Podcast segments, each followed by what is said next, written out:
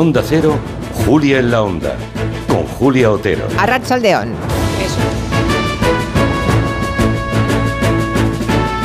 Gran poder conlleva una gran responsabilidad. Este viejo adagio, del que se apropió incluso Spiderman, podría aplicarse a la inteligencia artificial, porque a cada paso que avanza esta herramienta se van abriendo nuevos peligros sin que nadie se haga cargo ni, ni responsable de los destrozos.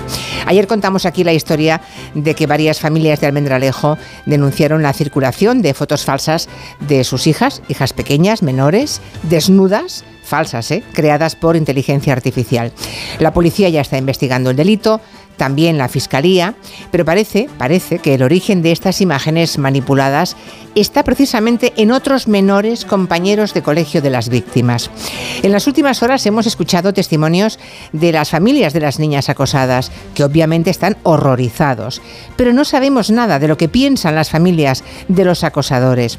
La tecnología es imparable y sus tiempos veloces provocan que la regulación y la ley vayan siempre por detrás. Por eso, antes de la ley está la educación, la de la escuela y la de los padres. Los que piden PIN parental para evitar que los niños reciban educación sexual callan en estos casos. Silencio clamoroso. ¿Quién y cómo educa sexualmente a niños y adolescentes en España? ¿Qué valores se están transmitiendo en las familias? La pregunta no es baladí, porque hay estudios que aclaran que la inmensa mayoría de los padres, más del 80%, ni se entera de lo que están viendo sus hijos en las redes.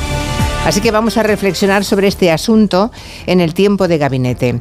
¿Hemos dimitido de la obligación de formar en valores a los pequeños de la casa? Los padres de las niñas de Almendralejo, insisto, han presentado denuncia. Cada día hay alguna más. Vale, pero ¿qué están haciendo los padres de los menores acosadores que falsearon esas fotos y las distribuyeron?